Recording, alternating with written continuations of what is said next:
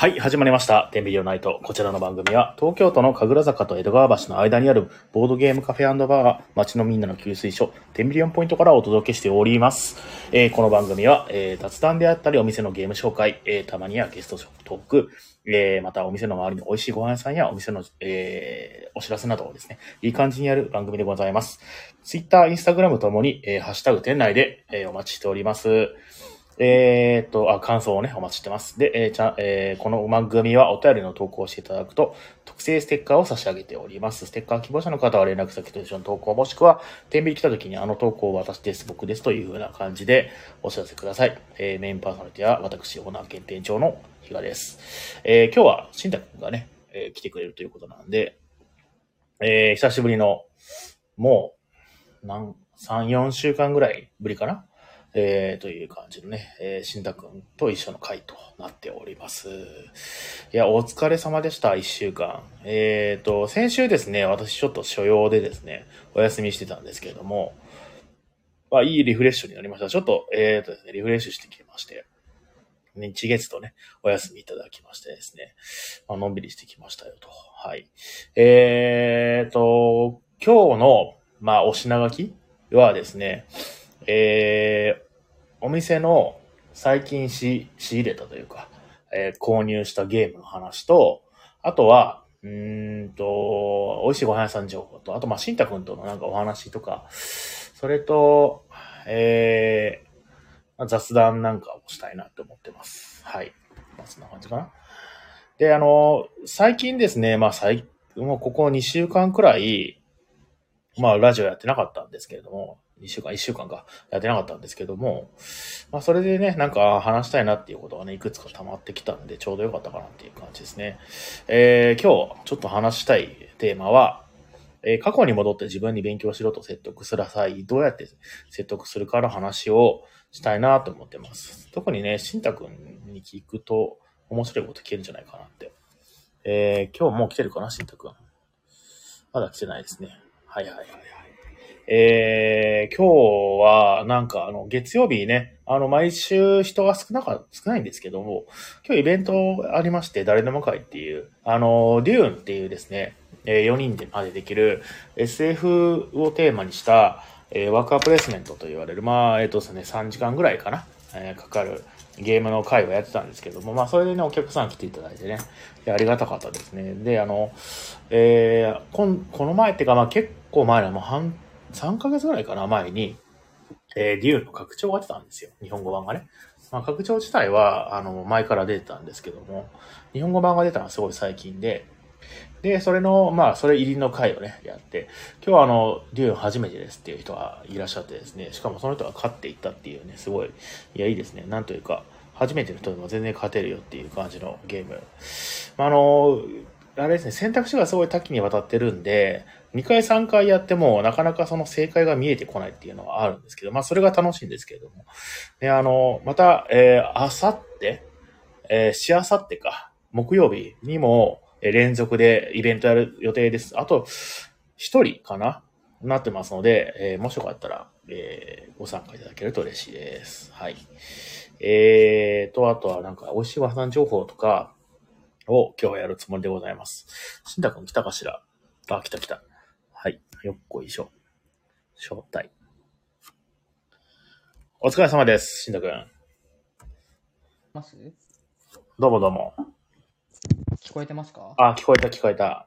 あ、お疲れ様でおす。疲れ様です。体調どう？お前なんかすごい悪そうな感じだったけど。あ、やばいっすね。2週間ぐらい39度の熱が続いてたんですけえど。、やば。死ぬんじゃない？本当に。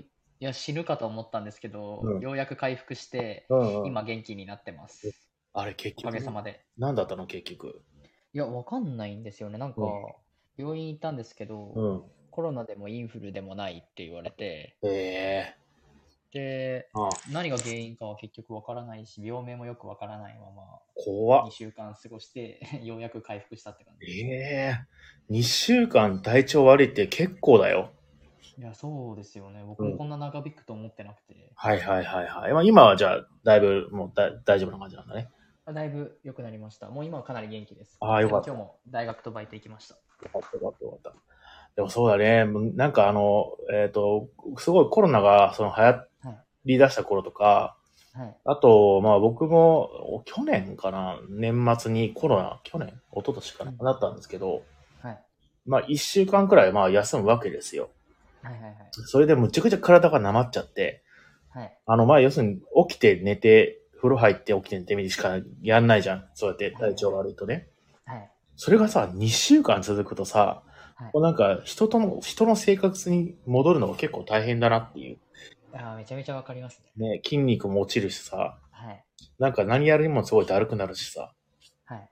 寝て、寝てるからしかないからさ。うんうんうん。いや、大い変ね、や、なんかね。基礎体力めっちゃ落ちたなってすごい思いますね。ねちょっとで疲れちゃいます。あー、戻していかないとね、これはね。はい。あと体重が4キロぐらい落ちて、やば。いや、やばいっすね、本当に。いや新宅だからちょっと。ただですね、細いのに。いや、本当に良くないですよね。うんご飯いっぱい食べなきゃと思ってるんですけど、はい全然食べれなくてご飯。ええー、つら。なんだそれ。なんかもうお腹減らないんですよね、あんまり。それなんか マジで、もう一回ちょっと性別検査した方が良くない？いいね、本当ですか？うん。なんか食べてもすぐお腹いっぱいになっちゃうんですよ。そう復活した後と思って。うん、胃胃がが小さくなってんのかもしてれない。まああるんでしょうけどね。うんあとまあ、その、あれだね、あの、多分4キロ落ちたっていうのは多分筋肉だろうね。ああ、かもしれないですね。本当に、もう本当に家から駅に行くまでで疲れちゃいます、今。やばいじゃん。たかが2週間で。うんうんうん。いや本当にちょっと一旦ちょっとさ、精密検査を受けた方がいいんじゃないの、いや、受けた方がいいです冗かね談、冗談抜きでね、これはね。なんか、まあ、なんかほら、体ちょっとどこか悪いんじゃないかと思ってっていうう。んなんだろう周。りでも熱、コロナでもインフルでもない謎の高熱みたいなの流行ってて、え、なんだそれ。噂によると全国的に流行ってるらしくて、あ、そんなのあんのうん。友達に言われたのは、なんか黄砂が原因ではいはいはいはい。熱が出るみたいなのが今増えてるらしいよみたいなの言っててええあ、そんなのある？もしかしたらそれなのかなみたいなぐらいの感じですね。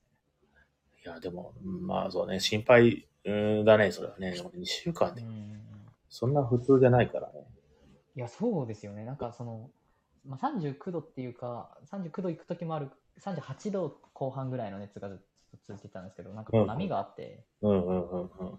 あなんか今熱ないわみたいな、落ち着いたかなって思った夜には熱出ちゃうみたいなえでえさまよってましたね。やべえな。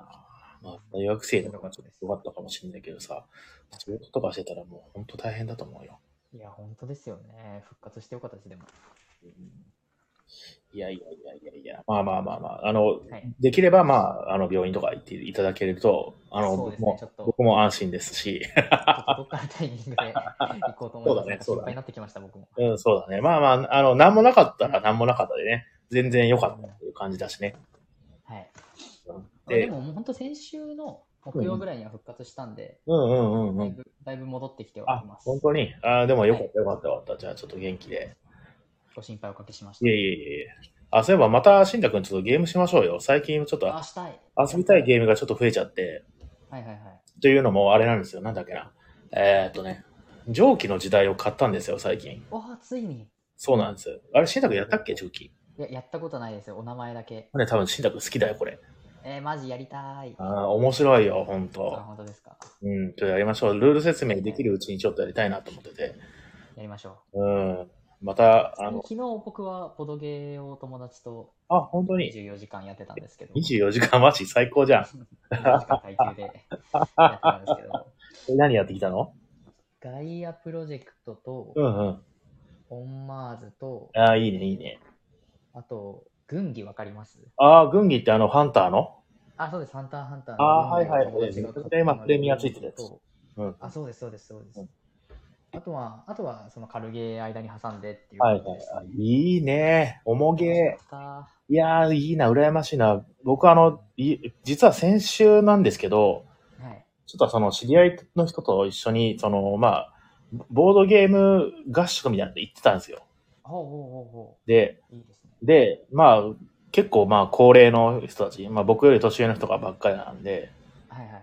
で、そしたらさ、ぼおもげやりたいなと思って、はいあの、リバイブと、はいはいはい。ユーンの基本拡張と、あとまあはいはいはい、小箱的なやつわーっと持ってって、はいはいよ、しやるぞと思ったらみんなもう体力なくてさ、ああやっぱ軽ゲーしかできないんだよね。ーあー、なるほど。悲しいですね。悲しいですね。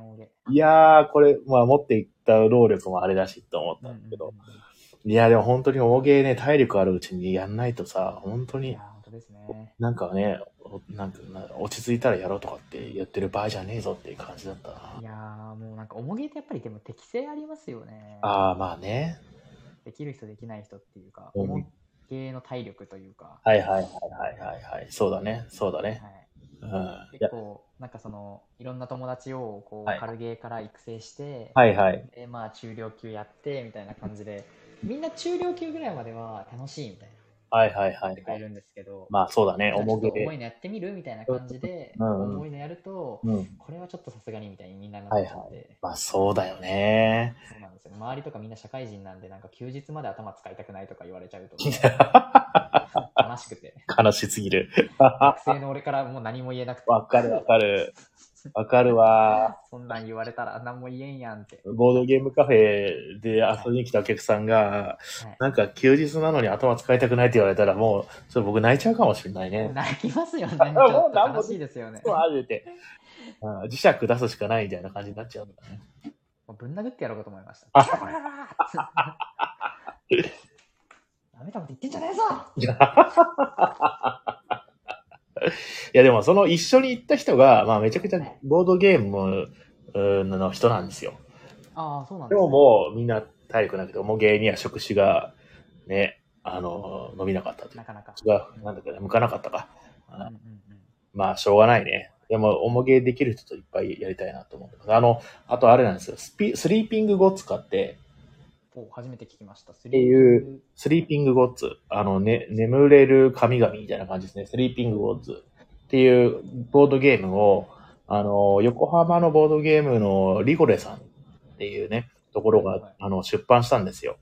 はいはいはい。えっ、と、まあ、もともと海外であのあったゲームを日本語訳されて、えっ、とね、ニアファーとか、アバーバビロってあるじゃないですか。はいはいはいはい。これの作者さんの多分最新作なのかな？あ、そうなんですね。うん。あの、ストーリーテリングってやつですね。はいはいあのいろんなパラグラフがあって、なんか小説みたいなの読みながら進めていくボードゲームなんだええー、面白そう。いや、それもね、買ってね。でもこれはまあネタバレ系なんで、まあお店にはあー結構行かないんですけど、はいはいはい。まああの、あの、やってみたいなってすごいずっと、今、えー、も何やる？いつでも誘ってくださいよ、本当に。えー全然行きますよえ、はいじゃあ、えっ、と、来週の火曜日、来週の火曜日、来週何日ですか？13日です。13日。あ、空いてます、空いてます。マジで、じゃあやりましょう。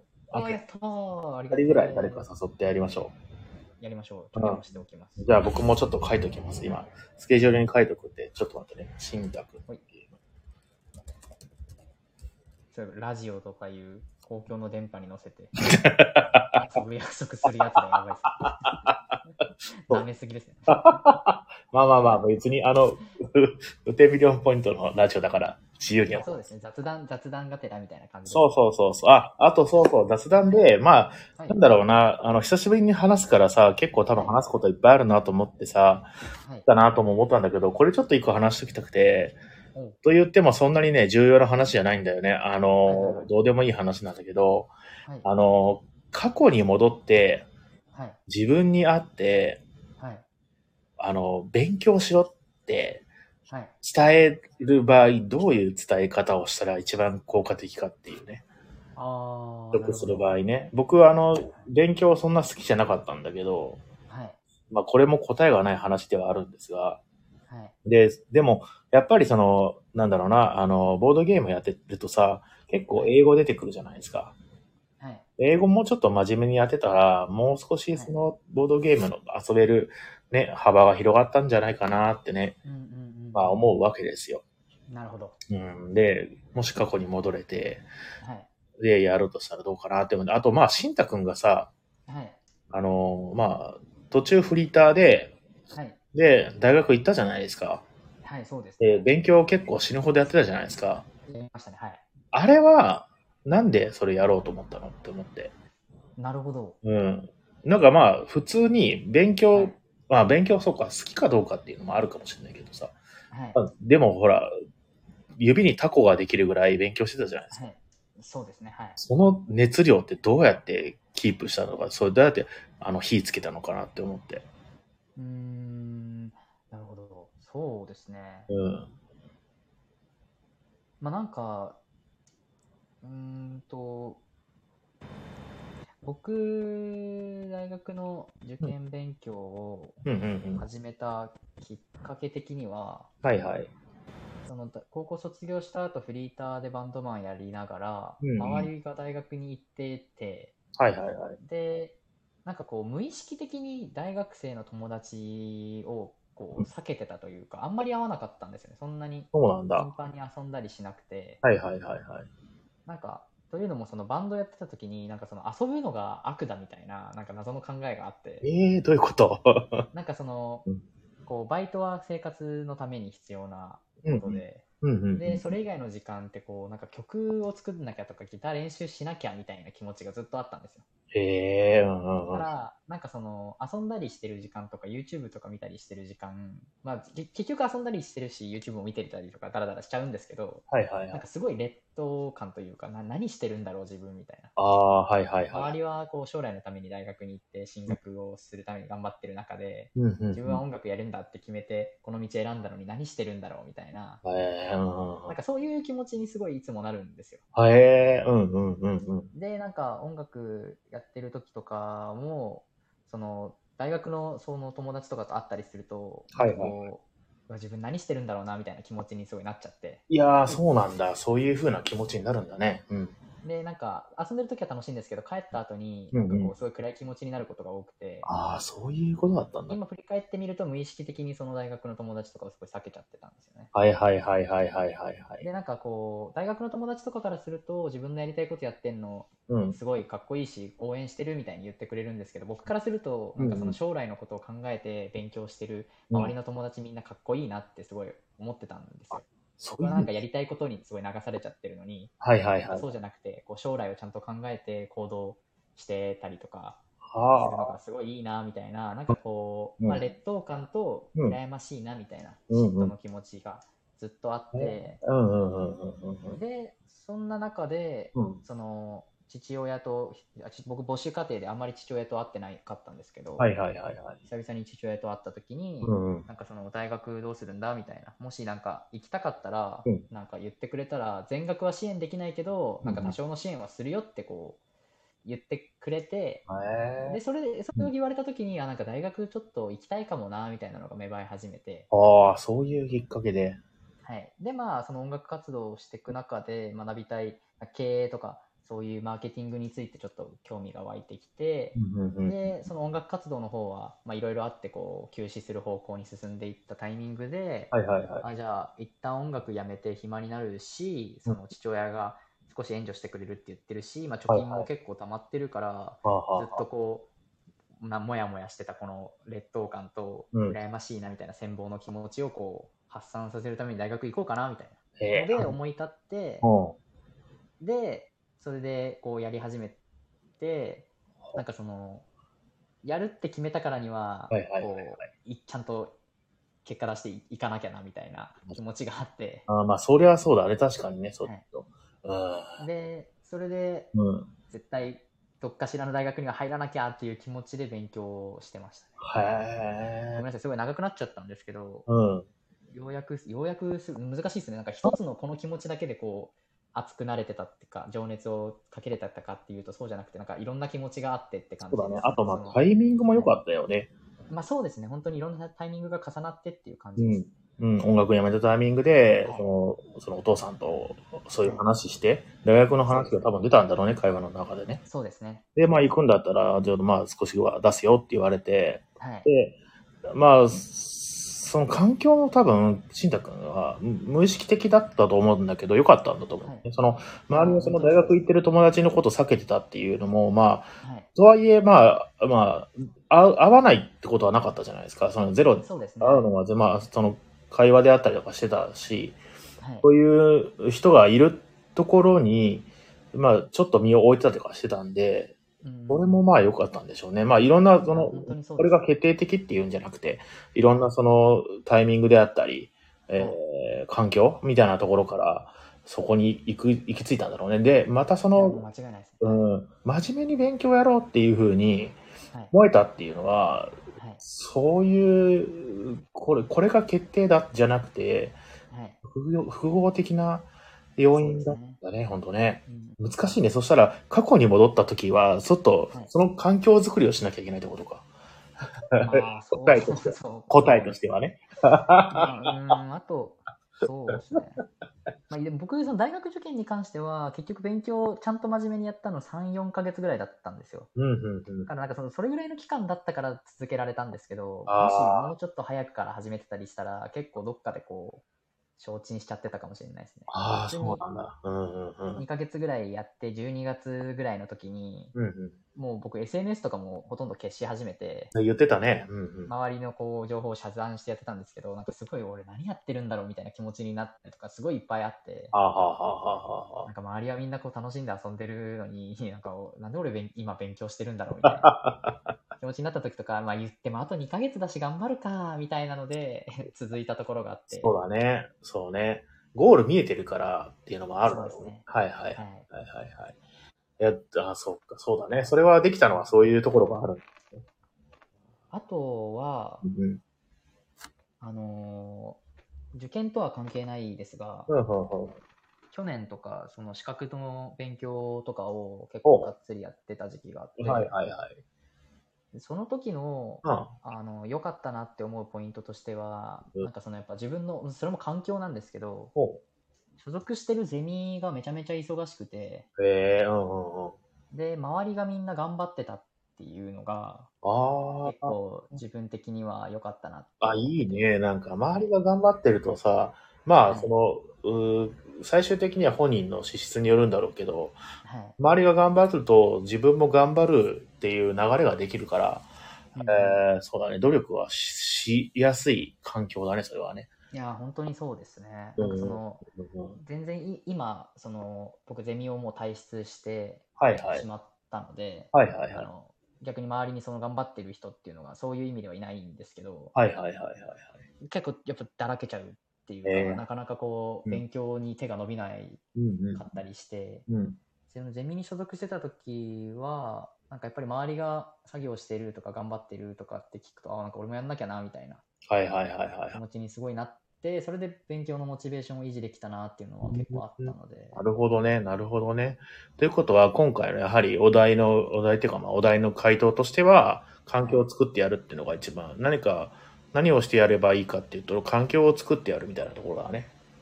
そうですね。でもなんかそれも、うんなんかこう、いそのさすごい、ま、僕の経験を今いっぱい話しちゃってあれなんですけど、はい一番最初のところに立ち返ると、はいはいそ。の過去に戻って勉強をやらせるならっていうのは、なんかどのタイミングだったかによると思うんですよね。ああ、まあそうだね。うんその高校卒業した後の、うんうんうんまあ僕は社会人じゃないですけど、はいまあ半分社会に出てるようなはいはい。ぐらいの年齢の人たちにうんやる気を出させるためには環境がすごく大事だと思うんですけど、はいはいはいはい。幼少期とかって、ああ、小学生とかね。小学生とかって、うんその環境とかっていうよりかは成功体験なんじゃないかなっていう気はすある。あ、ははははははは。まあでも、今塾講師をうん。始めてもうはいはいはい4年目になるんですけど。伸びる生徒伸びない生徒みたいなのがああ、まあまあ。って、そのまあね自分から進んで勉強する生徒しない生徒みたいな、はいはいはいはいはいはいはい。何が違う？何が違うんだろうみたいなのはずっと考えてるんですけど、うんうんうんうん。いまだにこう何が正解なのかわからないんですけど、へーまあ、大きい要因として成功体験はすごいあるかなと思ってて、ああ、成功体験ね。はい、はあ。なんかその過去にこう何か検定で英検取ったことがあるから英語好きになったとか、はあ。あとはなんか音読をお母さんに褒められたのが嬉しかったから、はあはあはあ。文章を読むのが好きとか、ええ何かしらのこう成功体験が過去にある感じがしますね。なるほどね。ただまあ、それもやっぱり、あの、まあ、でかい見方で言うと、はい。気を整えるだね。あまあまあそうかもしれないです、ね。まあ、成功体験させれるような、まあ、要するにその親がこういうのやってみればみたいな感じで、はい。なんか成功体験しやすそうなコンテンツを与えるとか、成功体験しやすいようなコンテンツに、えーっと、近い場所に置いておく、その人のことをね。はい。は、あとはまあ、そうだねっていう、やっぱり環境作るのは結構大切ですね。なんか、うんああ、そうだよね。あの、拉致してから薬打って、依存症にさせて勉強させるとかそういうわけじゃないわけだね。うん、そう。そんなとんでもないこと考えてたんですか？いや、僕多分小学生の頃に勉強しろって言ってもはい、絶対やらないだろうなって思って。うんうんう。うんん。もう、あの、ファミコンやんので忙しくてさ。はい。でもなんだろうな。ファミコンうん。をやろうってはいはい。いう、その、なんていうんですかね、こう、インセンティブというか、はいはいはい。何が比嘉さんをそんなそこまでファミコンに夢中にさせたんですか？成功体験です。やっぱやそうですよね。なんかそうそうだと思うんですよね。なんか ね正直ゲームと功体験のか塊だもんね。動画とか、なんかまあ動画はどうなのかわからないですけど、うんうん。なんかそういうのとかって、こう小さい成功体験じゃないですか。そうだね簡単にできる。スライムを倒すっていう成功体験。ゲームって本当にちっちゃい成功体験のさ、うんうんなんかなんだろうな、宝石箱みたいな感じでさ、はい。もうすごいいっぱいあるじゃん。え、ボタンを押したらジャンプするしさ、キャラクターは。はい。あれも成功体験だよいね。や、本当にそうですよね。手軽にこう、享受できるような。うんうんうんうんうんうんだからなんかそれをこう、いかに勉強の方とかに。自発的に行くように、こう、持ってこれるかみたいな。ああ、そうかもしんね。うんそうかもしんね。あ、なんかコメント来てるね。ちょっと読ませてた。あすいません。はい。いえいえいえ。あ、もきちゃんが最初の方かな、これ。えー以前入院後にご飯食べられなくなった時に、同時に呼吸もうまくできなく、過去、深呼吸ができない。となって、えー神社で、あ、黒大佐のお祓いをして、治りました。で、もきちゃんが、なんか結構、あの、まあ、要するに、その、なんだろう。な、ちょっとその悪い気を、まあ、もらって、なんだっけな、体調が悪くなったみたいな話をしてて、で、あの、神社に行ったら、あの、なんだっけ、つきものが落ちたように、あの、治ったよっていう話は、実は結構前に僕も一回聞いてて、もきもきちゃあ、んにね。そうなんですね。はいはい。そう。で、行ったところは、その、なんだっけ、三峯神社でしたっけ？あの、あの、秩父の。あもうすごいよく覚えてる。うん。で、僕行ったんですよ、その後。そう。あそんないいところがあるんだったらちょっと行かざるを得ないなって。まあ、そのお店始めたばっかりで、まあいろんな、はいはいはい要するに笑いにもすがる思いはいはいはい。あったんで、まあ行ったんですよ。はいで、まああの、実はそれ、いはいあのね、3回行ったんです。おーそんなに？はい。1回目は行って、もう何も調べずに、とりあえず、まあ、あの、の乗って電車に。はい。で、ファーっと行って、で、行ったらなんかな、そこでなんかあの、祈祷みたいなのするんですよね。あのはいはいはいはい。全円か支払って、はいあの、そこの神主さんみたいなやつに祈祷してもらうとかでお札もらうみたいな。やろうかなと思ったら、うん、時間がちょうど、本当に、なんだろう、受付しようと思った直前に電話がかかってきて、えー、で、電話対応してたらさ、もうその時間過ぎちゃってさ、えー、えーと思って、はいで。で、リベンジしに行ったんだよね、ほんでまた。はいはいはいはいまあ、その時もさ、お店オープンするちょっと前だったから、時間あったから行けた。はいはいはい。で、まあ、そ、さらに、その後、えっ、と、グリーンルームの、あの、人と一緒にまた行ってって言って、合計3回行ったんですよ。はいはいはい。あでもまあ、あの、ちょっと観光ですごい良かったし、あの、本当に山奥にしか、山奥にあって、あの、電車とバス乗り継いで3時間ぐらいかな。片道ね。ええー、まあまあ山の3時間本当に結構高いところにね、行くんですよ。山道はいはいをバス乗って。あ、えっ、と、最寄りの駅からバスで1時間ぐらいかな。でもね、でもまあまあでもね、本当に、あのーすごい大きなね、まあ杉があって、まあ神社もすごい立派で、こんなところによく神社作ろうと思ったなって本当にね思うそんな場所にあるんですね。場所。まあ本当にあ観光名所としてもすごいメジャーなところなんですけども。はいはいはい。で、で、で、まあちょっとね、ちょっとスピリチュアルなこと言っちゃうんだけど、はいその時に撮った写真が、はい。なんか謎の、あの、オーラみたいなのが出てるんですよ。えー、面白かったりする。えー、面白い。利益あるんですかね。あというね。新宅も行けば。それより写真後で送っといてください。それより病院行けてました体調良くなるかもしれない。えっ、と、あと、あ、あゲッサイさんが聞いてくれてるんで、ありがとうございます、ゲッサイさん。あの、先、昨日かな日曜日、またあの、連絡いただいた、土曜日でしたっけねあこの土日に確かね、あの、ツイッター DM いただいてて、ちょっと反応が遅れて申し訳ないです。あの、結構土日、あの、最近あれなんですよね。あの、予約は全然なくて、超暇なんですよね。で、えー、夕方になぜか混むんですよ。ああ、そうなんです、いや、本当に逆で今までと。うん何なんかよくわかんないけどね、これ謎の波があって、本当に今週、先週がなんか謎で、本当お昼の13時はもうお客さんが2組しかいないとか、はいはい昨日なんかは1組だったかな。で、4時ぐらいまでずーっとそんな感じだったんで、あ、もうこれようやべえなと。今日このお客さんだけで終わりかなって思ったら、うんうん。なんかね、18時か17時ぐらいからめちゃくちゃ混み出して、えー、なんでなんですかね？なんかそういう波、なんで生まれるんですかね？わけわかんないですね。なんかあるんでしょうけどね。本当に偶然が重なっただけだとは思うんだけど。はい。まあまあ、そういうね、という感じでちょっと気づきません。すいませんね、本当にね。というのをね、月斎さんにね。えー、あーで、ロビンさんから、えー、比嘉さんは、えー今の自分のままで大学時代に戻れたら勉強できる自信がありますか？いいえ、ございません。えー勉強な、本当に、あの、うん前も言ったかもしれないけど、これなんかやらされるっていうことはもう本当に嫌いで、うんうん部。活もそうなんだけど。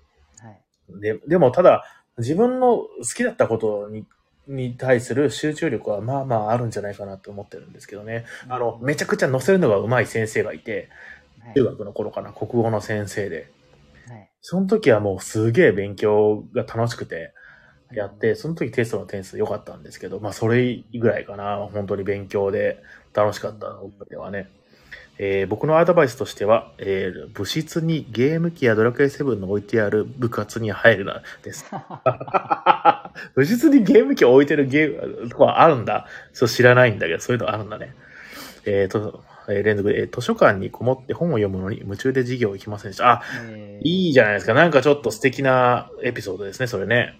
いや、なんかまあ、その、勉強とかね、授業もすごい大切なんだけど、その、図書館に行って本を夢中で読むっていうのはすごくいいと思います。うんうん、間違いない。ね、あ、ひろ、あ、ゲスターさん、えー行けなくてごめん。いやいや、全然、あの、こちらこそ反応遅れてごめんなさい。また、あの、いつでもお待ちしてますんで。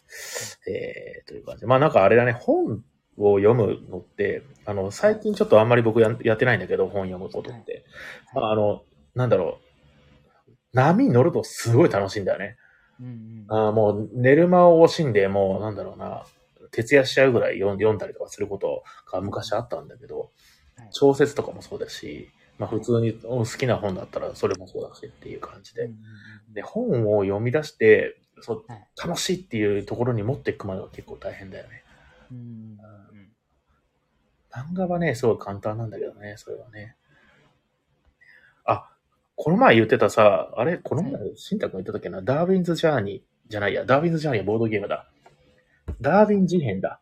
はいはいはいはい、話してましたね。ねえ言ってたっけ？ハマってる漫画っていう言っ。たか言ったか。で、新太君はいはいはい、新太君が教え教えてくれたんじゃなかったっけ？違う？あれ違うと思います。あそうだそうだ比嘉さんが、うんこんなのあるよって言ってアイクさんだ、アイクさんだ。あはいはいはい。ダーウィン事変すごい楽しいんだよね。まあ、全然もうあれ、5巻ぐらいからで止まってるんだけど、はい早く出てほしいなって。今ちょっとすみません。夜、あの、横道それました。いうんうんうんやで、も本当そうですね、勉強、今振り返ってみて、うんうん。こう自分が、まあ、言うんだったら今環境の環境が整ったらできるぐらいにうんなってるのはな何かなって考えると、うんうん、やっぱりすごい幼少期の成功体験すごい大きかったかなと思ってて。はいはいはいはいはいはい、はい、その、まあ、なんかその人に褒められる投向もそうだったんですけど、うん、なんか自分は終わってる優越感みたいなの僕あったんですよね、すごい。自分は終わってるああ、もう完了してる方の終わってるね。あそうですそうです、うん。宿題をもう俺は終わってるとか。ああ、なるほど。早くやって。こうなんかじゃあちょっと自習しましょうみたいな感じでプリント配られた時に、うんうんうんうん、終わらせてバッて顔見上げた時にみんなまだやってるああみたいな、しんたくん、その得意そうだもんね。早く解くのね。そのいやそうですねなんか正答率が高かったか全然覚えてないんですけど、うんうん周りよりも早くやるみたいなことに、はいはいはいなんか自分はすごい成功体験感じてたなとかああ、そういうねあ。とは、うん。その小学4年生の時にうん毎日日記の宿題があったんですけど、はいはい。その時にできるだけ漢字を使いなさいって言われてその辞。書をうん。そう開いてできるだけ漢字をいっぱい書いてこう日記を書くみたいな宿題が毎日その先生は課してたんですけど、うんうんうんうん。でそれに対して毎回毎回こう1週間ごととかなんですけどなんかコメントを生徒一人一人に全部こう返してくれてえら。うん。でなんかそのコメントすごい嬉しかったなへえ。それも結構自分的にはその勉強のその日記を書書いてコメントをもらうために漢字をいっぱい練習したみたいなのえがー、いいね。割とその国語力日本語力の向上にすごいつながったなと思っててだし成功体験にもつながったなとうんうん思ってうんうんうん。よかったけど、僕多分それやらされてたらさ、多分すげえもう鬱になってたと思う。あ本当ですか？日記。あそっか。じゃあやっぱハマる人ハマらない人いるんですね。うーん、あのね、ダメなんだよ、そういう、なんか、今日は雨が降って、はい。か夜はカレーだった、みたいな感じになっちゃうと思うんだね。なるほどでもすごいね、でもそれ、いあハマってすごいいい感じのハマり方をしたんだね、しったくんね、それ。そうですね僕はすごいハマってうんうん。なんかその自分、まあ、国語が結構うん教科の中でも得意なんですけど。その何で国語得意になったかなって思うとやっぱり小さい頃いっぱい漫画とか本をいっぱい読んだっていうのは間違いなくあったんそう、そうだろうね、そうだろうね。でもなんか周りで漫画とか本を読んだけど国語が苦手な子もいっぱいいるんですよ。ええー、なんだろう。でうんうん。なんだろうと思った時に、うん自分はそのなんか漫画とか本によるインプットだけじゃなくてその日記によるアウトプットが結構大きかったかなってすごい思ああって、確かにそれはあるかもしれないね。だからなんかそのモチベーションの話とは少しずれるんですけど、はいはいはいはい。単純に成績を良くするとか頭が良くなるにはうん。インプットだけじゃなくてアウトプットが大事っていうのはすごいああ、わかる。塾講師やってると感じますね。わかるわかるわかるわかる。アウトプットするのって、やっぱりその、はいなんだろうな、あの、インプット以上に定着するじゃないですか、アウトプットするのい。や、間違いないです。定着しないと、まあそもそもアウトプットできないっていうのはあるんだけど、はい。はいアウトプットすることによって、どんどんその、なんか、その、知識であったり、えー自分のところの、自分の持論であったりみたいなのが保管ちゃんとされていって、はい。喋ってることに対して説得力持つみたいな感じの、ね、あの、効果あるよね。うんうんうん確かにね。あと、今うん、見てる生徒の一人にやってるのが、うん、あのうん。授業をしてもらうっていう宿題をやってるんですけど、授業をしてもらう生徒に？そのそうですあの。俺に授業できるぐらいに勉強してきてっていう宿題を出すんですよ。それ、結構大変だね。雑っちゃ雑なんですけど、うんうんその古典の、あの、高校古典の助動詞の図と聞けりを俺に教えれるぐらいに覚えてきてくださいみたいな感じで宿題に出して、で、まあ、それやってきてもやってこなくても、うん実際にその、じゃあ当日になって塾に来た時に、うんこのじゃあ図と聞けり俺に教えてっていうと、やってこってきてなかったとしても、教科書とか見ながら、うん見よう見まねで頑張って説明するんですよね。大変そう。うん。で、説明させた後に、じゃあ実際にプリントってやると、正答率すごい高いんですよ。ええああ、まあそうだろうね。なんかこっちで、こううんうん僕が資料を作って、こういう授業するぞってこう頑張ってガチガチで固めて、はいはいはい。じゃあ目の前で実際にこう、わーって言って、教えて、解かせてもうんうん、正答率あんま高くなくて、ではあ。も教えた時とかは、あ、なるほど、そういうことだったんですね、みたいな感じですごいなんか理解してる感じなのに、はいはいはい実はい。際にその後に演習しても正答率が高くなくて、ええああ、なんか、で、うんうん。なんかそのいろんななんか教育の本みたいなのとかをやった時になんか教えるように、うん人に教えるように勉強するといいみたいなのがあったんで、はいはいはいはいはい。なんかそれちょっとやってみようかなと思ってやらせてから正答率が上がってあこれめっちゃいいじゃんと思ってすぎる。うんうん。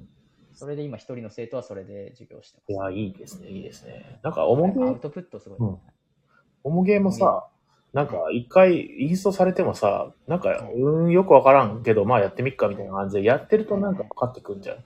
はいはいはい。やっぱり自分で選択して、なんかワークアースを置いてリソース変換した、あなるほど、こことここが、その、えーコンボ繋がんだみたいな感じで、まあ、要するに、これもアウトプットだよね、これもね。そうですね、確かに。ああ、ああ、確かに確か確かに、確かに。お、えっ、と、ロビンさんが、えー僕の大学時代にブレイやティアキンがなくて、ほんと、に。は、ほんと、僕もね、今ね、ティアキンやってんだけど、やばいっすか？いやー、いや、でもね、やばい、ちょっと今通り越した感じかな。うん、まあ結構ハマってやってるんだけど、延々とやってられるなって感じで、でも、やりすぎちゃって僕ちょっと、ティアキンああ、そうを。なんですね。ティアキンをやってると眠気がやってくるんですよ。うん、で、ああ、やべえ、もう眠い、やめようと思ってやめて、で、ちょっとなんか YouTube 見出したら全然目冴えてるんだよね。夜勤が睡眠効果をもたらしてきてる。ちょっとまあ、ちょっと飛び越えたかなって感じ。パブロフの犬いいみたいな。いい距離感と。パブロフのみたいな。そうだね。あゲイサイさんが毎日麻雀していって1年でクビになったら昭和60年。それでも、やばいですね。だいぶだいぶ、あの、びっくりエピソードじゃないですか。毎日麻雀してたらそらくぶりになるわな。なんかでもすごい今うん、力強くこう励まされました。ね、理屈っぽい話が多いね。あー、ごめんなさい。すいません、すいま。まあでも、そういうラジオなんですよね、残念ながら。理屈っぽラジオなんですよね。こういう話僕すごい聞くの好きで、この理屈っぽい話をね。で、やっぱり聞くのすごい好きなんだけど、自分で話をするのもやっぱり好きなんだけど、でも、うん後で、ね、これ、この放送を聞き返すと、あ面白くね、話してんなっていうのはね、結構思ってんだよね、僕ね、自分でね。えそうですか いやなんかしたら怖いな。うんもっとエンタメによった面白話をできるような人になりたいなっていうのはちょっと思っています。僕は好きなラジオ結構そういうところがあるんでね。面白話をね、話したいけけけたらな。でもなんか、それをやっぱり一緒に話す人したいっていうところもあるかな。僕結構その、なんだろうな、えっ、と、えこう、こういう風にやっていこうっていう自分の芯を持って、そのラジオや今のところやってないから、だからその来るゲストによっては多分そういううまいことエンタメによった感じの話ができるんじゃないかなっては思ってるあ。そうですね、間違いないと。ね、呼んでるゲスト、まあ、新んもそうなんだけど、新太くんもまあまあ理屈っぽいじゃないですか。いや、めちゃめちゃ理屈っぽい。あと理屈派です。この前来たニルキリさんも結構まあ理屈っぽいし。僕はそういうのが大好きだからいいんだけど。ね、このもうちょっとなんかね、あの、聞きやすいあの感じになると人気も出るのかな。まあ人気が出る出ないは別に、えーいいんだけどね。あの結構あの、このラジオは、あの、まあ独り言みたいなところがあって、あの、自分では楽しんでやってます。人なんかこう理。屈じゃないこう面白さ持ってる人とかをいるじゃないですか。あいるね的なやつとかいるじゃないですか。うんうん。なんかああいうのとこう接しててすごい笑ってる時も、えこれの何が面白いんだろうとか僕考えちゃうんですよ。ああ、面今白い。何で笑ってるんだろうかみたいうんうんなうんうんうん。感じになっちゃうんで、もうなんかもう根からの理屈人間なんですよ。それがね、実践できるようになったらいいよね、それでね。アウトプットできるようになったらね。確かに確かに、それもちょっと練習ですね。でもそれ、結局理屈で積み上げてるから理屈っぽくなっちゃうんですかああ、どうなんだろう。普通、あの、極めたらそんなの感じないぐらい楽しくなりそうだけど、うんロビンさんが田舎の大学に行ったら楽しみはなくて勉強したかな。いや、そうかな。ティアキンやってんじゃない田舎の、田舎の勉強。確かに。時代がやっぱ違いますね。今、誘惑、娯楽が多すぎますよ。確かにね、動画コンテンツめちゃくちゃあるしさ、うんうんうん対策ソフトもたくさん出てるしさ。勉強とか本しか娯楽がなかったら勉強とか本やってたんじゃないですか？ああ、かもしれないね。本、本ね、そうだね。うんあ本ってなんであんなにさ、あのーなんだろうな、本たくさん読んでる人ってすごい賢いじゃないですか。はいはいはい。どういう本読んでるかにもよるのかなでも、どういう本であれ、本読んでる人ってなんか賢いっていうイメージすごいあって、はいはいはい。あれは何なんでしょうね、本当ね。他のコンテンツよりなんか賢みがすごい出てるような気がするんですよね、うん本って。そう、まあ、あれも違うのかな映画読んでる人も、映画めちゃくちゃ見てる人とかも面白いしな、話。うんうんあーあーその量の、量がある一定を超えると全員面白くなるのは、そうなのかもしれないなまあでもやっぱ言語だからじゃないですか。メデあィアが。あ映像あ、とかって絵だけど、はいはいはい本って100%言語だね言。語だから、うんうんうん。言語的処理が必要だから賢くなるっていう賢く見えるようになる言葉の解像度が上がってね、えーはいコミュニケーションの精度が上がるみたいなね。いや、そうですねかも。しれないね。なんかやっぱ語彙力って、なんかすなわち、こう、偏差値っていうか、確かに相関関係ある気うんうんがするんですようそう、同じこと言っててもさ、なんかその、言い方によってすごくその、あの、賢そうにね、聞こえたりとか、その後まあ、わかりやすくなったりとか、はい。あーってあるからね、本当にね。うんうんうんそうだね。それを本に読んでると、やっぱりその、たくさん見目に触れてるから、そういうアウトプットをしやすくなってるっていうのはあるかもしれないね。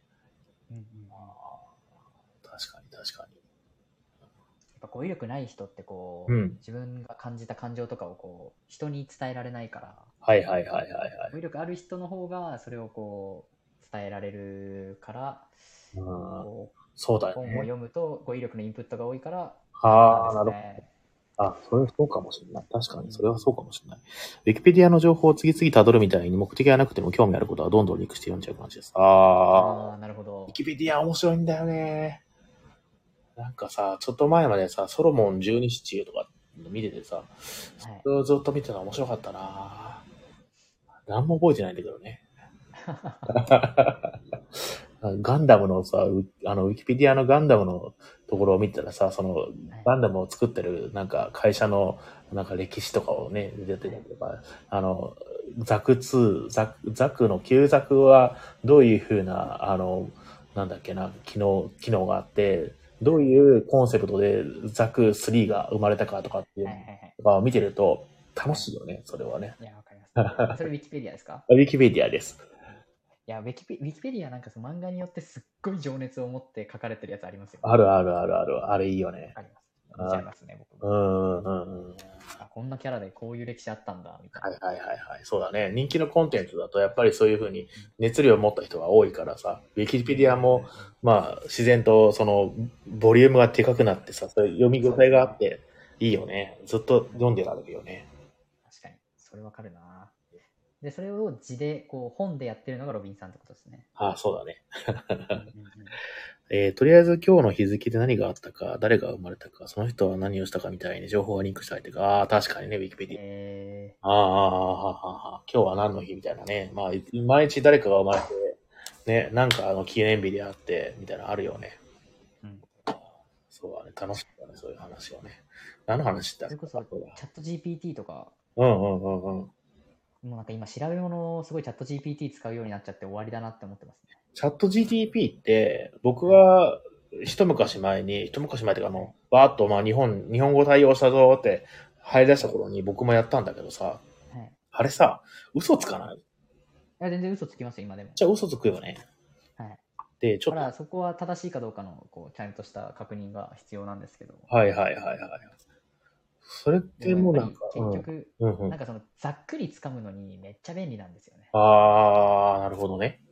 なんかそれこそ僕は経営系の大学でうんうん。いるんで、なんかその事例研究とかで、なんか自分で調べてこいみたいな雑な先生がいて、はいはいはいはい。なんかその、例えばトヨタの経営戦略をかんなんか調べてこいとか、ああそういう感じでバッて出されるんですけど。なんかそのざっくり掴むのに一旦なんかトヨタの経営戦略を教えてくださいみたいな。チャットやるとえーわーってこう箇条書きでガーって出されて、えざっくりれなのねと思ってから、トヨタ経営戦略とかでこう読むと、すごいスーって入ってくるんですよ、ね、ああ、なるほどね。はいはいはいはいはいはいはい。ああ、でもそれ、全くわからない状態で、こう、ネットの海にこう放り出されると、なんかこう、あんまり飲み込めないんですけど、一回なんかなんとなくこんなもんかって、あそういう感じなんだって分かってから読んだ方がなんかすごい理解しやすいなと思って。はいはいはいはいはいはいはい。あすごい便利だなと、使いやすいなって思ってます。えー、あそういう使い方をね。はい。えー、僕はなんか文章を書くときに、例えば、はい。〇〇さんに何々をしてほしいんだけど、文章を作ってって言って作ってもらって、はいはいはい。で、そこからなんかちょっとまあ出てきた文章を、はい。あのーまあちょっとカスタマイズしてはいはいはい。するっていうやり方をしてるよね。うんそれ楽だね。これやばいですよね。なんかこれがもっと精度が上がって、うんうんうん。本当にこう自分の思った通りの言語が、うんうん。言語っていうかこう文章が作れるようになったら、はいはいはいはいなんか本当に人間のこう言語能力的なのは失われちゃうんじゃないかみたいな 確不安かに。ありませんか？それは、うんこ怖くもあるけど、ちょっと楽しみでもあるね。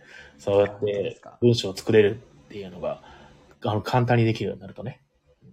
なんかこうただでさえ、うん。こう国語ができない日本人多いなみたいな、はいはいはいはい。そういうこう器具みたいなの僕あったんですけど、はいはいこんなのが生まれてしまったらもっと増えるんじゃないかみたいな だからって自分ができてるかって言われるとなんかあんま自信はないんですけどう、ーん。まあ自分目線でできてないなって思う人たちのはいはいはいはいはいはい。数がすごく僕は多くて、なんかそれが、こんなものができてしまったらもっと増えてしまうんじゃないかみたいな。いやーね、本当にドキドキだね。あの、うんこの、この先どうなるかっていう、なんかほら、シンギュラリティが早く来るとかって言ってたじゃないですか。はいはいはいはいはい。最近なんかちょっと実はそうじゃないじゃん、来ないんじゃないかっていう話をね、ちらほあ、らそうなんですか見て。て、でもそのシンギュラリティって、はい。要するにそのなんだろうな、あの、すごいその、なんだっけな、AI の、えっ、と、性能が良くなって、はい。で、その人間がめちゃくちゃその、あの、なんだっけな、文章考えなくても、それ、それっぽい文章を作ってくれるっていうことでしょ？はい。はい。でもそ、それはさ、それが当たり前になっあ、でも、どうなんだろうな。今ちょっと当たり前になったらどっちでも良くなるって思ったけど、そうでもないな。要するに、あのー今ってさ、なんだっけな。えっ、と、古典、古典とかさ、みんな読めない。古典じゃない、なんだっけ、あれ。古典のさ、あの、古典文学ですか？あ古典文学じゃなくて、あれあれ。あれ漢文ですか？漢文、そう、漢文とかさ、読めないじゃん。はいはいで、それが普通でしょ？はい。で、まあでもす、でかいな。そう話がでかすぎた。ごめんなさい。ちょっと、今の話なかったください。あ、なしで。いや、それ、それみたいに、今のその、今こう、国語力であったりとか、普通の文章っていうのも、チャット GTP がでできることによって、はいというかまあ、シンギュラリティが起こることによって、まあ、全く必要がなくなって、コミュニケーションもなんかその雰囲気で全部良くなるんじゃないかなっていう世界が来るのかななんて思ってて。で、だったらそこで国語力っていうのはもうほとんど問われなくて、はい。どっちかっていうと、えっと、いやじゃあな、どういう能力が今度は求められるようになるのかなっていうのは楽しみであるうんっていうね。うんああ、なるほど。もう行き過ぎた、なんか、あの、あれなんだけどね、あの、星新一みたいな SF っぽい話になってくるけどね、そうするとね。えでもこう人間と他の動物の違いは言語を開発したことであるみたいな。話もあるじゃないですか。はいはいはいはいはいはいはい。なんかその今の比嘉さんの話で言うとこう言語がこう失われていって、うんうんうん。こ動物になる。うざっくり正しい表現か分かんないですけど雰囲気で分かるようになる、うんうん、なってうん。ったらこう動物化していっちゃうんじゃないですかね。ああ、それはでもそういう風になっていくかもしれないね。あの、いい悪いは置いといて、はい。ね、退化していくかもしれない、それで。ですよね。なんかどうなんですかね。行き着く先はどこにあるね、そういったその考える能力の格差もすごい広がってきて、はい、で、普通に国語能力があって物事をちゃんと考えられる人と、もう本当に生まれて生きるだけの人みたいな、というのが出来上がってくるのかもしれないね。ああ、そうなんですかね。うんまあ今でこそでも結構そういった、あーそれっぽい、えー事象はなんかあるような、あると思うんだけどね。ほうん、その生まれてから要するに読み書きができない人っていうのもある一定いるじゃないですか。うはいはいはい。それでもまあ生きていける世界があって。はい。っていうのが、あの、例えばアフリカのめちゃくちゃ奥の部族でそういうことがあるって言われたら、まああるかもしんないよねってなるじゃないですか。はい。それが、要す、あの、ん間近でそういう風な人が生まれてくる世界になって、そのチャット GTP であったり、まあそういった AI がはい進化することによって、具体的な感情を表現しなくても物事がうまくいく世界になって、はい、で、えっ、と、その考える力を持つこと自体がもうナンセンスだっていう風な人が生まれて、で、その一方、すごくその、なんだっけな、その AI とかの、まあ、研究したりとかする人。っていうの人が、あの、でかくなったね、またね。お話がでかくなったからちょっとやめよっか。なんでその風呂敷広げるのにたたもうたたもこの風呂敷たたも僕そういえばそういう話すごい好きですけどね。あ本当ですかまあ好きな人好きじゃない人いますう。ね。あの、昔先輩で宇宙の話がすごい好きな人がいて、その人の話聞くのめちゃくちゃ好きだったんだよね。あ、そうなんですか。うん、宇宙も広いからさ、僕のこの話もさ、風呂、あの、風呂敷広げすぎてさ、なんか収集がつかなくなってきたから、今日はこの辺でいいや。あ、本当ですか？何の話だっけね。そうだ、勉強シンギュ。ラリティみたいな話、チャット GPT からそれああ、そうだ、そうだ、そうだ。あロビンさんが未来にタイムスリップしたら、えー失われた言語能力を持っているだけだけで飯が食えるかもしれないね。すごいナロー系の主人公だ。確かに。確かに、でもそうかもしれない。今日は対象権出しちゃいました。ああ、いいですね。対象権できた。対象権で中華料理屋さんか。うんでもね、本当だよね。あの、なんか、手塚治虫かなのなの SF で、未来人は全員なナメクジになってるっていうね、やつがあってね。そんな感じになるかもしれないね。もう触覚だけでコミュニケーションしてるみたいなね。うん触覚を触り合うことでコミュニケーションするみたいな。行き過ぎだけど。そういえば今日、しんたくん1時までって言ってましたね。ごめんね。なんか、20あ全分過ぎちゃ然、った。全然、全然いいですよ。全然大丈夫です。大丈夫ですか？長くなっちゃいましたね、タイさんがあまりにも。やっぱ久々だといっぱい話しちゃいますね。そうだね。やっぱちょっとテーマが悪いっすわ、比嘉さん。僕そういうの好きなんで、好きなテーマにされると、あ、本当ですか？本当ですか？一生話しちゃいますすい。ません。あとまあ、なんだろうな。別にオチもなんもないっていうね。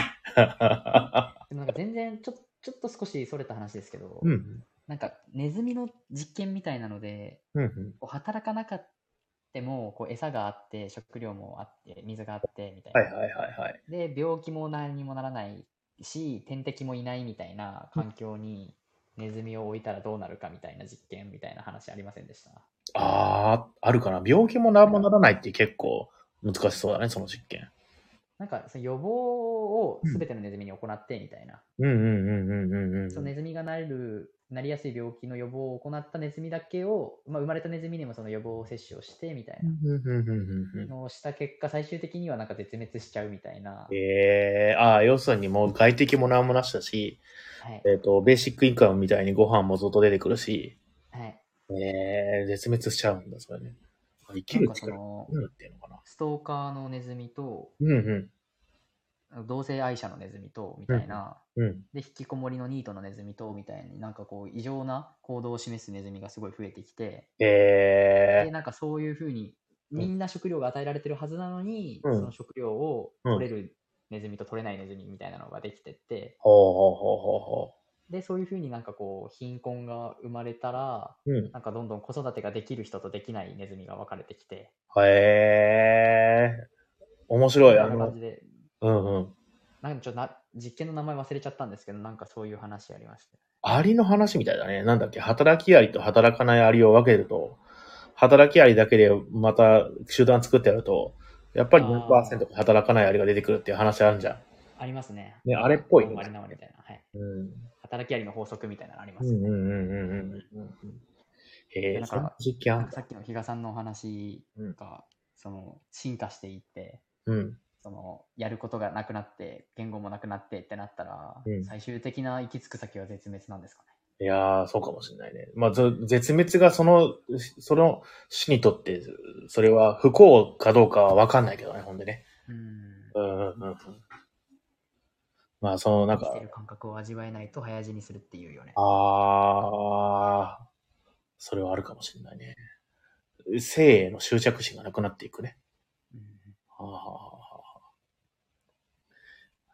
あー、ロビンさんね、生きてる感覚を味わわないと廃止にするうように確かにね、それはでもあるかもしれないね。そうある程度のストレスっていうのは必要なのかもしれないね、それ。うん、かもしれないですね。うん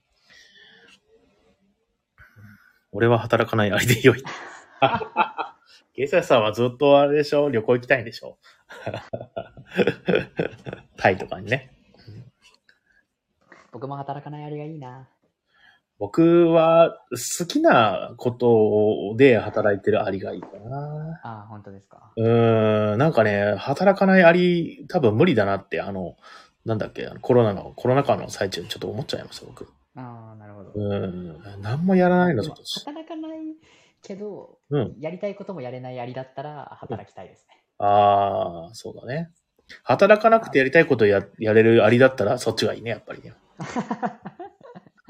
そうですよね。うん働き、働いたらやれる、やりたいことちょっとやれるアリだったらそっちですよね。ああ、そうだね。やりたいことやれ、やれるアリがいいね。間違いない。働か働いてるけど、働いてると思い込んでるアリがいいんだ。働いてないけど働いてると思い込んでるアリは、ちょっと不幸な気がするけど、どうかな。それも、僕もちょっとそれにはなりたくないです。うん、すげえ働いてると思ってんだけど、実は働いてないんでしょ？めっちゃ無能の人じゃないですか。やっぱり働かずにやりたいことやれるアリが最強です。そうだね。まあもしくは働くことがやりたいことになってるのが一番いいかもしれないな。今現実的かもしれないね。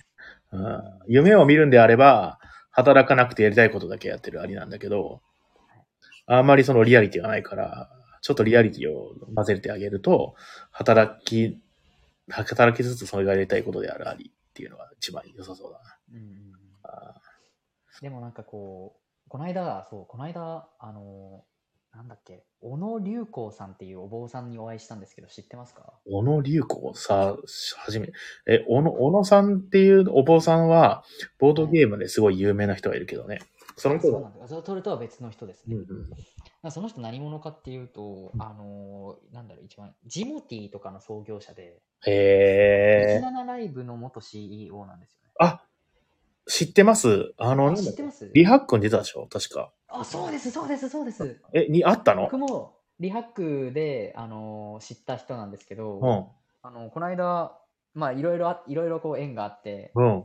なんかその小野さんがうん20分ぐらい登壇、あいや30分ぐらいか、30分ぐらい登壇する、なんかその、なんていうんですか、集会みたいなのに参加して、めっちゃいいじゃん。まあ、アルバイトで参加して、うんうん。で、その時に、まあ、そこに集まってた人たちが、なんかマーケターの人だったんで、なんかマーケティングについての話みたいなのを、はいはいはいしたんですけど、はい。なんか、すごい、その人は、やっぱりめちゃめちゃ金持ち、まあ、その商あら、あらゆるものの創業者で、お金いっぱいあって、はいはいはいはで、毎日のようにパーティーしてて、1日100万円使っても使い切れないぐらいのお金が。ある環境にいたんですけど、うんうん。けど、なんか、これが本当の幸せなんだろうかって思って。そのその生活を出し切って全部の資産を奥さんに預けて今100年間108万円で生活してるらしいんですけど何煩悩のかすごい。幸せだって言ってましはーいいですね。その、インドの、インドに修行に行ったんだよね、それでね。一た。はい年ぐらはいはいはいそうですそうです。えー、いや、すごいね。いい人あったね。いやすごかったですね。なんかもう本当に、まあ、そんなに長い間僕僕はお話しする時間あんまなかったんですけど、うん、うん、うん、うん。まあ、ちょっと喋らせてもらったんですけどなんかその行き過ぎた欲は身を滅ぼすからねみたいなことを言っててはもうものすごいなんか本当にその回の間もなんか自分には椅子は椅子に座るのはすごいもったいないのでみたいなことを言って床に座ってたしー。うん。なんかその多分バスで帰ったんですよね新幹軽井沢だったんですけどバス場所軽井沢ではいはいはいはい。みんな新幹線でそこに集まってたんですけど、うんうんその人バスで多分お帰りになられてて、まあ、108万円だもんね、だって。いやそうなんですよなんかそのでもお奥さんに頼めばこう100億近い資産があるのにもかかわらずはい。えすごいですよねなんかその行くとこまで行くとそうなるのかなみたいなーいや、どういう、この、心の進化があったんだろうね。その、今ちょっとね、プロフィール見てるんだけど、はい。2022年10月旅行で訪れたインドナグプールにて、1.5億人インド海協会トップ、すごい、の、えー、笹井なんとかさんと会って、ああそうですね。はいはい。この人のもとで、しあの、修行、修行？はい。で、今、インド、オーストラリア、日本を中心に、えー仏教僧見習いとして修行中。へえ。すごかったですねこの人いや、ちょっとね、まあ、僕、この人のことはリハックで知ったんだけど、はいね、いや、なんか、本当かなって思うぐらい、嘘っぽい経歴じゃないですか。いや本当ですよね ね、すげえ資産家で、で、出家してって、うん漫画じゃないかっていうね。うん、いや、本当ですよね。いや、でも実際にお会いして、本当にすごい、すごくなんか、なんていうんですか。まあ、お坊さんだから当たり前かもしれないですけど、はいはいはい。心優しくて、えすごい自分を下に見てて、なんか、あ私にはとんなんかもったいないですみたいな感じのー、え。人で、もうものすごくかっこよかったですね。僕すごい感銘受けて、うんうんうん。でなんかその話した時になんかそのまあざっくりとその登壇の中で言うとマーケティングはなんかこうこうこうだけど結局行き過ぎた欲って身を滅ぼしちゃうからなんかそのことには皆さん気をつけてねみたいなざっくりまとめる、はまい。とめるとそういう感じのな話だったんですけど、なんかそれ結構会場中もなんかみんな結構感動してて、でうん僕も結構受けて、わあ確かになんかあんまりこう欲を出しすぎちゃいけないかもしれないなみたいな。ああ、はいはい。かいいことを今日は学んだなみたいな感じで思ったんですけど、バイト終わった時に、なんかその、まあ、お菓子メーカーの方もいらっしゃってて、はいはい。その方と仲良くなって、斉藤君これお菓子いっぱい余ったから持って帰っていいよって、持って帰れるだけ持って帰りなって言われて、え、本当にいいんですかって言って大量のお菓子を持って帰ってきたんですよ。で、すごいルンルン気分で新幹線に乗ったんですけど、新幹線に乗ったところでその言葉を思い出して、はあ、俺は一体何をって。もう、さっき学んだことすぐ忘れてるよね。すぐ忘れてましたね。で、ようやく家の最寄りにたどり着いたら、はい大雨で関東やばかったじゃないですか。あの日ああ、やばよかったよかった。うんで、それで、あ、行き過ぎた欲が身を滅ぼしてるって 思いながらずぶ濡れで帰りました。地獄でした。軽い地獄だよな。本当にやばい、ちょっとまた雑談長くなっちゃいました。ごめんなさい。いえいえいえ。いや、まあまあ、その、今日はこの辺にしとこうか、雑談ね。はい、これで、はい。いや、どうも、しんたくん、あの、久しぶりで楽しかったです。ありがとうございます。あ、えー、とんでもないです。じゃあ、来週の火曜日は？そうだね。来週火曜日、またあの、詳細は、あの、LINE します。あ、わかりました。お待ちしてます。なんか、誘いたい人とかあったら、また言ってください。了解です。はい。じゃあ、また今日はこの辺では、い。お疲れ様です。ありがとうございました。お先に失礼しますお疲。れ様です。おい、おやすみなさい。はい、おやすみなさい。いやいやいや。普通の雑談になっちゃいましたね。なんかね、あの、10ビリオンポイントのラジオって、まあこんな感じですけど、まあ、いつもよりなんかもっとすごい雑談、雑談雑談しててしまった。えっ、と、そしたらですね、なんかまあまあ、話戻してですね、えー、10ビリオンポイントの、えーお知らせと、あと、美味しいご飯さん情報と、えーと、あとは、うん、まあ、最近買ったゲームの話はさっきね、蒸気の時代の話したんで、多分それで以上になると思うんですけど、スリーピングゴッツか。スリーピングゴッツはお店に置かないんで、あんまりまあ関係ないんですけれども、えー、もうしてちょっとね、えー、今日はね、この辺にしておきましょう。そしたらですね、あのまあ、今日の美味しいご飯屋さん情報の、えーコーナーでございます。はい。えーと、えー今日もロビンさんのお友達から投稿いただいております。ありがとうございます。えーその前に、えーいつものやつですね。えーこのコーナーは、えーと、10ビリオンポイントの周りや、たまには店の周りじゃない美味しいご飯屋さんを紹介するコーナーです。えーこちら投稿もお待ちしております。えーそしてこのコーナーは、えーおすすめグルメや神楽坂ライフを楽しむための情報を発信するブログ、満腹神楽坂さんにて掲載されている記事から、えー美味しいご飯屋さんの情報をお届けしております。詳しい情報は、えー、満腹神楽坂で Google 検索してみてください。えー写真がたくさんあって言葉で説明されるよりわかりやすいかなと思っております。そして、えー今日紹介する、えーご飯屋さんのお話なんですけれども、えーっと、なんとですね、一回、もうかなり過去回で、テンビリオンポイントでして、えー紹介してるんですけど、まあ、改めてですね、こちらの方でも、えー紹介させていただこうと思います。えー1000円で贅沢ランチコース、えー、神楽坂のイタリアン、ピアッティ・カステリーナは行列覚悟の人気店というタイトルで、えー紹介されている、えーブログ記事でございます。というのも、これあれですね、えー、テンビオンポイントの、えー下の階ですね、えーにあるイタリア料理屋さん、炒飯屋さんの、えー記事でございます。こちらの方も読ませていただきます。えーえー今週も大喜利ないと、大喜利ちゃん。大喜利ちゃん、大喜利やります？今週。ちょっと待って。えー、神楽坂に信じられないほどコスパが良く贅沢ランチコースを楽しめるイタリアンがあります。その名も、ピアティカステリーナ。えー平日ランチが超お得です。山盛りサラダ、えー自家製チーズフォカッチャ、フォアグラのフラン、食べるパスタまで、あ選べるパスタまでついて、税込み1100円。注目していただきたいのはフォアグラのフラン。高級食材フォアグラを使用し、生クリームなどで仕立てたスイーツ感覚のおしゃれな前菜です。他のイタリアンなら、サラダ、パン、パスタで1000円ならよくある話ですが、ピアティカステリーナでは、えーフォアグラのフランがつくのがポイントです。えーそれ以外の料理も一つ一つが一流の美味しさで大満足の内地だと思います。えーこの基地、えーという感じで紹介されてまして、えーこちらは、まあまあ、あのーなんていうか、ランチコースが、まあ、4つぐらいありまして、えー1000円、1800円、2500円、3800円というですね、えーコースね。こちらの方、えー僕も何回か行って、すごくね、美味しいのでね、ぜひ食べてみたらいかがでしょうか。あの、さこの前までね、ちょっと持ち帰りとかやってたんですけど、最近なんかやめたらしいです、テイクアウトね。ちょっと前まであの、10ビリオンポイントで注文してね、下に取りに行ってとかっていうのができたんですけどね、今はもう本当やってないらしいです。あと、えっ、と、僕はまだね、ちょっと確認してないんですけど、えーグリーンルームさんの情報によると、なんか予約が入ってない日はね、閉めてるとかっていうね、話だったので、結構最近不定期になってんのかな？どうなんでしょうね。えー行く前にね、一回ちょっとまあ連絡するなり、あの、ツイッターもやってるんだけど、情報発信あんまりしないから、実際、あの、電話していった方がいいと思います。えっ、と、場所としては10ビリオンポイントの下の階なので、まあまあ説明不要だと思うんですけど、こちらの方を定休日なしで、えっ、と、営業時間は、お昼は、えっ、と、11時半から13時半で、えー夕方は17時半から21時半。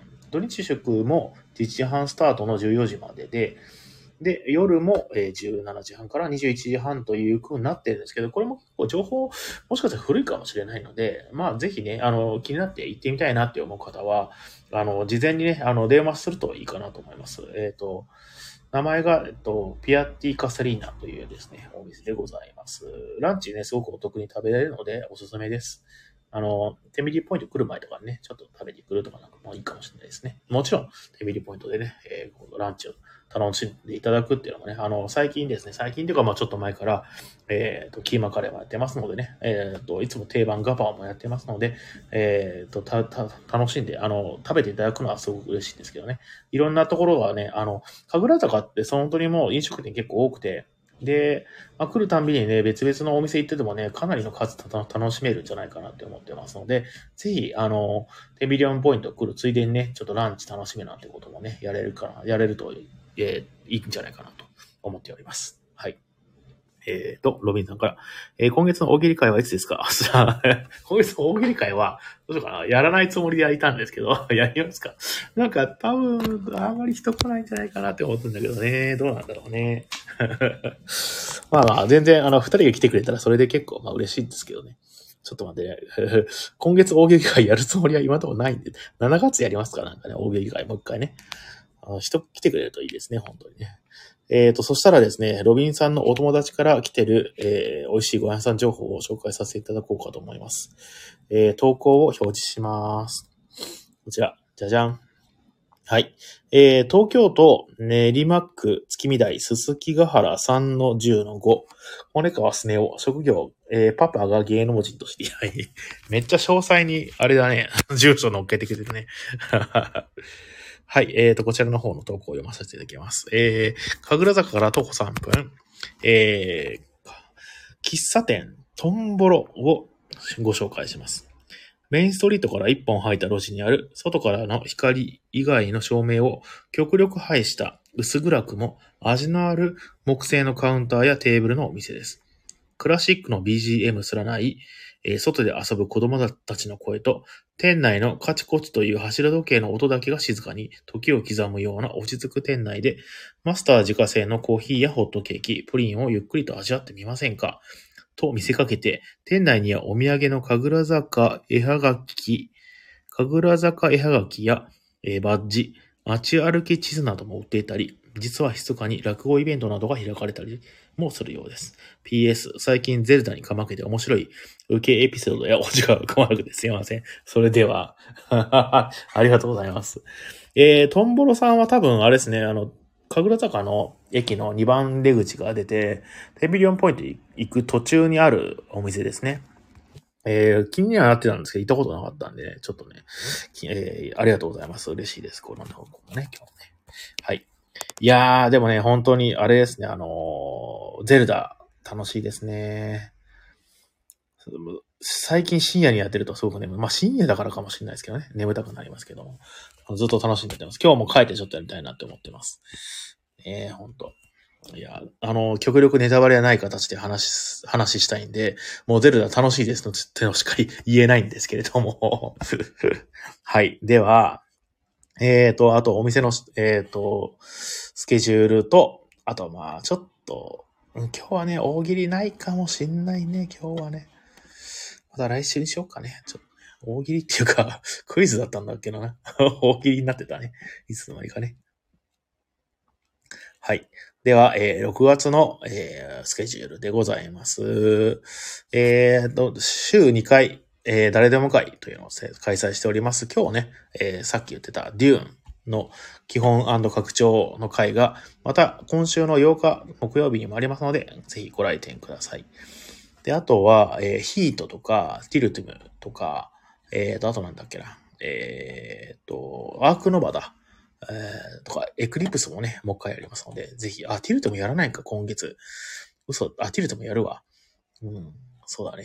えー、という感じで、えー毎週2回やってますので、毎週2回そうですね、やってますので、えーぜひご来店ください。あとは、えっ、と、7日ですね、水曜日、あさって、正確には明日か、えーラミンキューブ会をやりますので、えーこちらの方も参加者募集しております。えーそして、来週の15日に、えっ、と、木曜日ですね。ラミーキューブの日本選手権予選会を、え予定しております。こちら、予約が9名以上ないと、出場権が、の枠が、え獲得できないというルールになってますので、前日の23時までに予約が9件満たない場合は、開催取りやめとなりますので、ご注意ください。なんか、先月、先々月と、結局開催できなくて、ちょっと今月もなんか怖い気がするんですけどね。で一回ぐらいは開催したいなと思ってますので、もしよかったらご予約の方を早めにしていただけると嬉しいです。はい。で、えっと、今月はなんかね、やたらね、貸し切りが多いです。えー、まあありがたいことなんですけどね。えー、17日の土曜日、終日貸し切りでございます。あとの貸し切りの日は、えー、18時とか以降なので、えー、まあそれまでは普通に通常利用できますので、もしよかったら、えー、ご利用ください。え22木曜日、23金曜日、24の土曜日の19時から、あとは29日の木曜日という感じで、だいたいそうですね、18時から、もしくは19時くらいから、まあなんで、えーと、こちら貸し切りとなってますので、ご気をつけください。あとその18日ですね、日曜日、えー落語会やりますので、えーこちらの方ももしよかったら、えーご参加ください。落語弁当といってね、この日の特別な、えーお弁当予約受け付けております。こちらの方も予約がちょっとですね、5件満たなかったら、えーそもそも開催しないということなので、えーお気をつけください。落語弁当ね。えーと、あとは、えーと、28日にソロダンプロジェクトですね、アークライトの野沢国さんが企画して、えーと、この前はよくラジオ出てくれてたアイクさんですね、が、え運営している、えー一人用のボードゲームを作ってみんなで遊ぼうという回です。そして、えっ、と、今月末30日ですね、えっ、と、いろいろパンデミック、パンデミックの拡張であったり、えー、X、えー、なんだっけな、独立拡張か。もう、とかね、えーいろいろまあ、やってみようっていう。あとまあ、できればね、サバイバルルールでやりたいなっていうのがね、ありますので、こちらの方も、もしよかったらご参加ください。はい。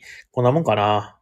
こんなもんかな。来月は、フリーマーケットやりたいなと思ってんだけどな。もし来月やりたいんだったら今月ぐらいからね、声かけなきゃなとは思ってるんで、フリーマーケット、頑張ろう。ちょっとね、ボードゲーム増えすぎて、ちょっとね、花、あの、棚がなくなってきてるんですね、ほんと、うちにもね。新しいゲームを買う、うんスペースがなくなってきてるので、えーこちらの方もちょっとですね、あの、あんまり最近回らないなっていうゲームはもうちょっと処分していこうかなって思っておりますので、フリーマーケット頑張ります。あの、努力します、前向きに。はい。という感じかな。はい。では、えー、今日ね、も、もきちゃんごめんなさい。今日大喜利がどうしますかね。ない、ないんですよね。あー、パンデミック会は何がやるかを決めて写真の素顔が集まるから。あー、確かにそうですね。最近パンデミックのクトゥルフを、えー、入れたんですよ。あと、まあ、あれの写真も撮っといておくのもいいし、ロビンさんがこれやりたいなっていう、あの、エキスパンションもしあったら写真送ってもらえたら、あの、テンビリのツイッターの方で告知、もしよかったらさせてもらいますので、あの、今月はこれやりたいなっていうエキスパンションもしあったら、あの、送っといていただけると嬉しいです。あの、テンビリオンポイントのね、ツイッターの DM でもいいですし、まあ僕のツイッターの DM でもどっちでもいいです。あーね、確かにね、写真あった方が、なんかこれ、あ、今回これやるんだ、みたいなね。あ次回はローマとラピッドレスレスポンス持っていこう。お、ラピッドレスポンスですね。これは、あれですね、ラピッドレスポンス、あれ、ラピッドレスポンスでしたっけ？あのサイクル振るやつ。あの、なんだっけ？サイコロ振るやつなかったっけ？パンデミックの。キュアだっけ？パンデミックキュアでしたっけね？ね、ラピッドレスポンスクソゲー。いやー、ねえ、わかんないよ。もしかしたら、実は面白いかもしれないです。ね。だって1回しかやってないでしょ、確か。ね、ラピットレスポンスね。で、ローバーね、いいゲームですね。なんか別、本当にパンデミックのシステムは採用してるんですけど、なんか全然別ゲーっていう感じがですね、すごくいいですね、あれもね。えー、木さんがやりたかってたので あ、そうなんだ。やりましょう、やりましょう。ね。あ、そしたらまあ、ローマとラビットレスポンスだったら、まあ別に写真送っていただかなくても、僕はじゃあ公式の方からちょっと写真をちょっとお借りして、えー、と、それで載っけようかなと思ってます。ありがとうございます。はい。じゃあまあ今日はこの辺で、あの、そろそろ眠たくなってきたのと、まあ実はまだ晩ご飯食べてなくてですね、もうすごいお腹が減ってきたんで、そろそろ今日は締めようかなと思ってます。ごめんね、あの、大喜利また来週やりましょうね。食べながらやろうって ではでは、えっ、ー、と、長い時間お付き合いありがとうございました。今日も1時間半ぐらいになりましたね。えー、この番組は、えー、東京都の神楽坂と江戸川橋の間にあるボードゲームカフェバー、街のみんなの給水書店ミリオンポイントからお届けしました。明日火曜は定休日となっておりますのでお気をつけください。えー、Twitter、Instagram ともに、ハッシュタグ店内で感想をお待ちしております。今日もどうもありがとうございました。おやすみなさい。それでは、また来週。